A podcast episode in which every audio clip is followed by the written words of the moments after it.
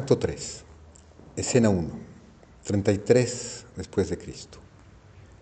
A bordo de un barco egipcio frente a la costa griega. En el primer plano está la cubierta principal. Por las escaleras a la izquierda hasta el castillo de proa, a la derecha del mástil mayor y de los mástiles de trabajo. Más allá del riel se puede ver una extensión brillante del mar y a la distancia de la línea rocosa de la costa de Corfú, coloreada de miel por el sol, y aquí y allá un verde valle que baja hasta el mar. Por encima de todo hay quietud del mediodía. Por el mástil, a la sombra de la cubierta, un hombre está sentado sobre una cuerda enrollada. Tiene un parecido extraño a Homero y a Platón de los actos anteriores, pero es mayor, cerca de los 40, de barba y en la flor de la vida. Muy cerca de él, en cuclillas, un marinero encordando la cuerda. Arriba, en el castillo de proa, a la derecha, muy al fondo y casi sin notarse al principio, está un faquir hindú viejo, con las piernas cruzadas sobre su tapete con un brazo en alto y el otro estirado, completamente inmóvil. Apolonio de Tiana, mirando hacia la orilla casi para sí mismo. Qué extraño. Este fue el mismo lugar, hace 33 años, todo como entonces, el barco, el cielo, la orilla y el mar. El viejo marinero, 33 años, Isis.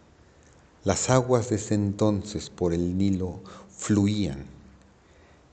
Esta vez trabajaba en un sucio nou.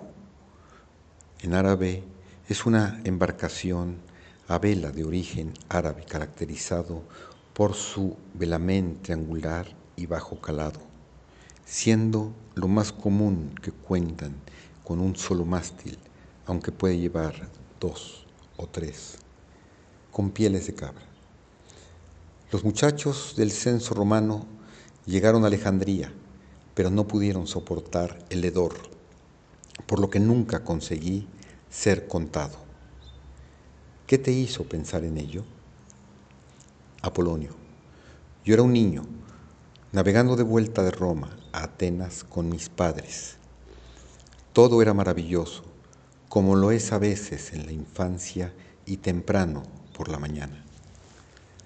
El sol, el mar, el viaje, el futuro, el crujido de las cuerdas, ebrio de todo, mirando justo esa orilla, mirándome solo en la cubierta. Entonces, de repente, no puedo describirlo, el tiempo parecía detenerse Absoluta quietud se sentía y nos tragaba. Todo se moría, todo el movimiento del aire y el mar, y la tierra parecía volverse de cristal, y mi corazón con ella. ¿Cuánto tiempo duró? Nunca lo podría decir. Entonces, en la quietud de la orilla, se levantaba un gemido inmenso y atemporal.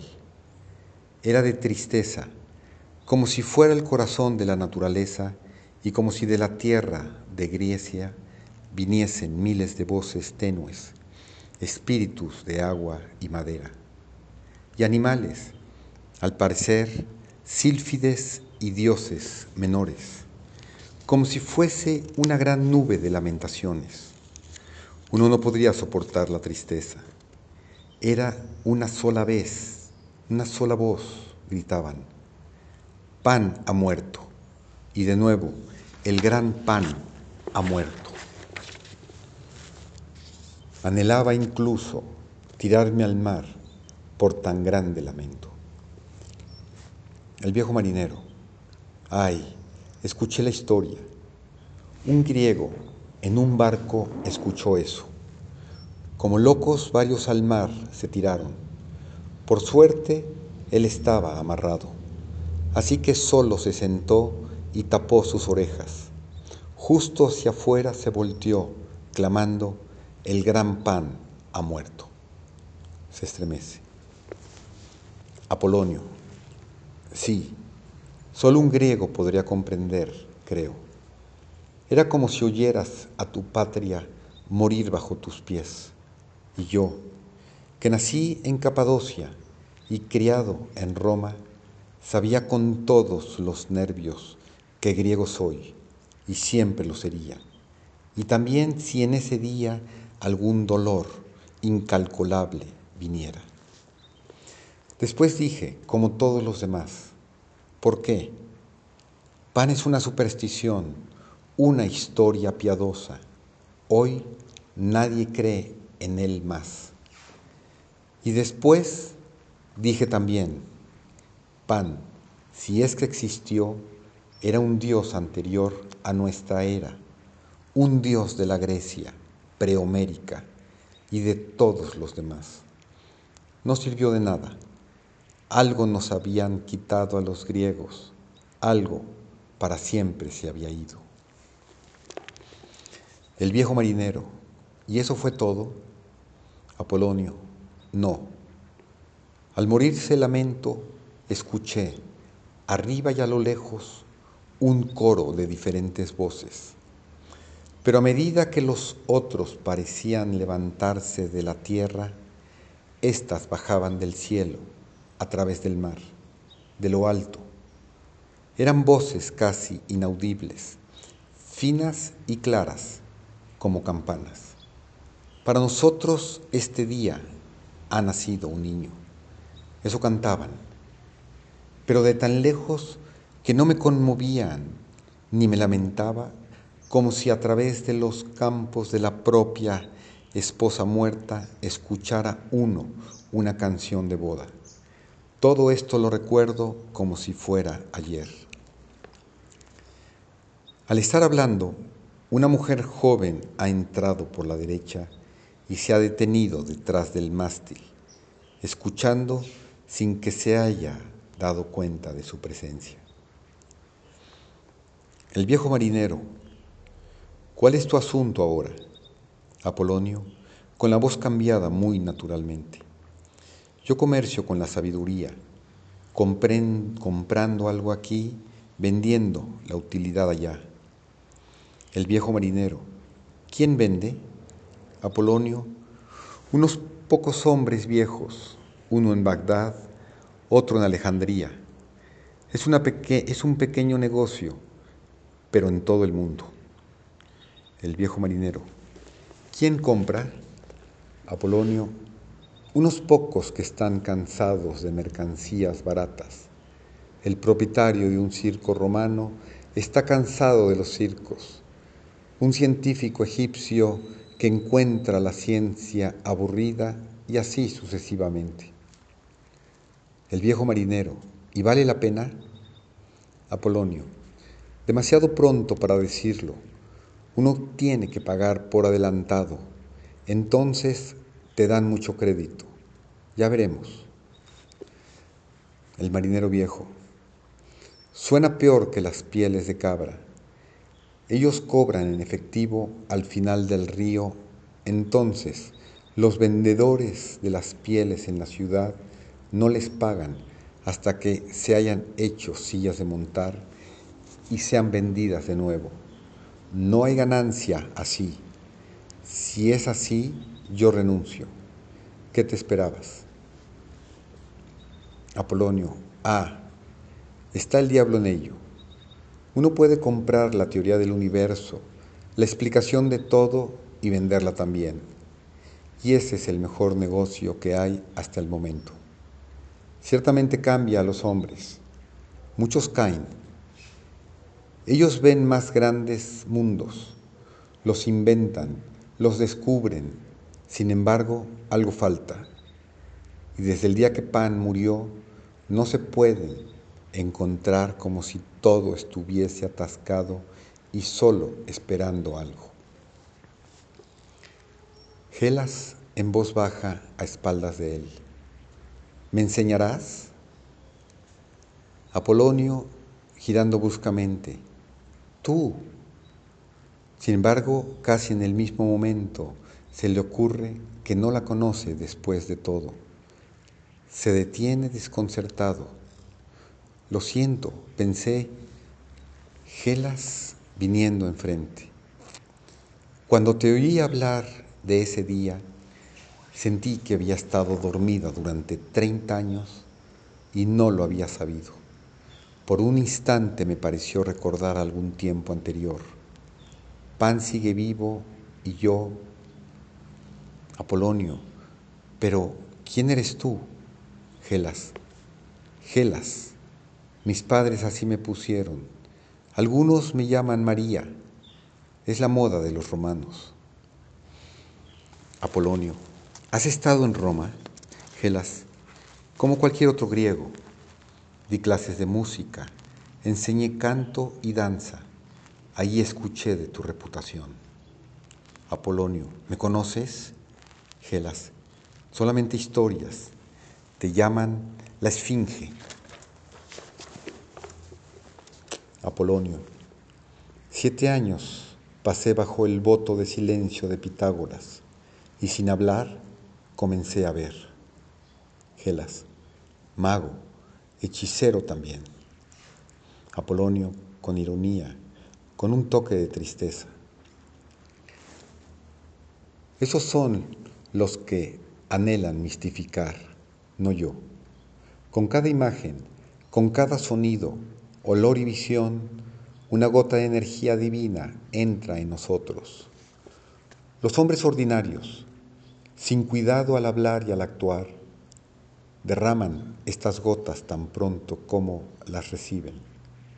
Al tener cuidado y estar en silencio, se acumulan y dan el poder para resistir lo que es mecánico. Esa es la magia. Gelas, ¿y qué viste en el silencio? Apolonio, repentinamente hablándole a ella, ya que no ha hablado con nadie más. Muchas cosas, pero sobre todo esto, que Grecia se marchita como niña que crece apática por esperar a su amante demasiado tiempo. Realiza sus tareas, hace lo que debe, pero sin corazón ni conocimiento en ello. Por hábito en todas partes hace ofrendas, talla estatuas en los templos, sin saber por qué. Gelas lentamente. Sí, Conozco esta apatía, pero como de ella escapar, no lo sé. Apolonio, tampoco yo, todavía. Y al no saberlo, soy llevado por el demonio de ciudad en ciudad, de país en país, buscando qué, no lo sé. Gelas, ¿y qué encuentras? Apolonio, todo y nada. En Egipto, Persia, en todas partes veo solo gran sabiduría enterrada, como el carbón debajo de la tierra, pero cómo encenderlo y alumbrar a Grecia, no lo sé. Gelas, ¿por qué buscar en el exterior? Apolonio, ¿cómo decirlo? El amante viene y la chica apática despierta. Alguna nueva fuerza debe provenir de otra tierra de otra línea para despertar de su sueño a Grecia. El fuego de otra vida, no de ella, podrá despertarla. Gelas, profundamente extrañada, sí, así es. Me parece que he estado durmiendo demasiado, al igual que lo ha estado mi patria, y por ello, quizás, yo también deba ir más allá y buscar, y tal vez más tarde regresar y juntos despertar. El viejo marinero ausente. Cuando transportaba esas pieles de cabra por el Nilo, solíamos pasar por una especie de león con la cara de mujer, toda hecha de roca, grande como una montaña. La gente de allí decía que ella ha estado por cinco mil años durmiendo. Gelas, cinco mil años. Tiembla, de repente hace frío. El viejo marinero, ay, dicen que no despertará hasta que el mismo sol del cielo haya bajado. Apolonio reverentemente. Febo, Apolo, el fakir hindú, como si parte de alguna oración continua creciera. Om Brahma Om. El viejo marinero, echándole una mirada, Ra, sálvanos. Al seguir esto así, un extraño cambio ha tenido lugar en la luz. Todo el cielo sobre la orilla se ha ido volviendo más y más azul oscuro, casi índigo, mientras que al mismo tiempo la luz vertical que brilla en el barco se ha estado volviendo más y más brillante y más cegadora. Los tres hombres miran arriba, uno a uno, Apolonio anhelando, el faquir hindú lenta y deliberadamente, como si ya supiera lo que va a ver. El viejo marinero, de repente, se sobresalta fuera de sí. Gela se hunde en sus rodillas y oculta su rostro. Poco a poco, el mismo repiqueteo que se escuchó en el primer prólogo comienza a sonar, al principio muy débil y distante. Entonces, como si llenara cada vez más el aire, cada vez más estruendoso, más y más extenso, hasta que se siente que algo debe estallar dentro de la cabeza de cada uno. Ahora el cielo está casi negro, el barco como al rojo vivo.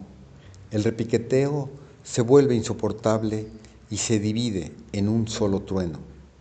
En el mismo instante cegador, el disco incandescente del sol se dispara verticalmente hacia abajo en el cielo negro, distante y se desvanece en el horizonte, hundiendo todo en la oscuridad.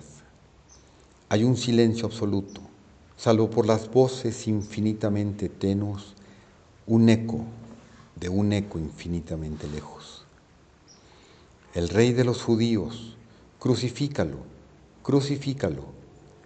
En verdad este hombre es el Hijo de Dios. Este día estarán conmigo en el paraíso. Luego un silencio y oscuridad total durante un minuto entero y tan repentina y terriblemente como antes, el sol abrasador se dispara verticalmente a través del cielo negro, llenando el barco con la misma mirada espeluznante.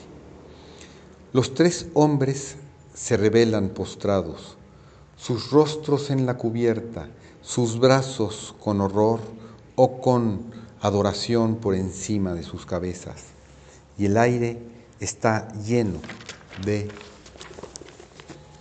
Innumerables voces, arriba, abajo, cerca, lejos, en todas las alturas del cielo, clamando, resucitado, resucitado, resucitado, resucitado, nacido, nacido, nacido, nacido, salvado, salvado, salvado, salvado, resucitado, nacido, resucitado, nacido, resucitado, salvado, resucitado, salvado, resucitado y nacido y salvado y resucitado, resucitado y nacido y salvado y resucitado, resucitado y nacido y salvado y resucitado.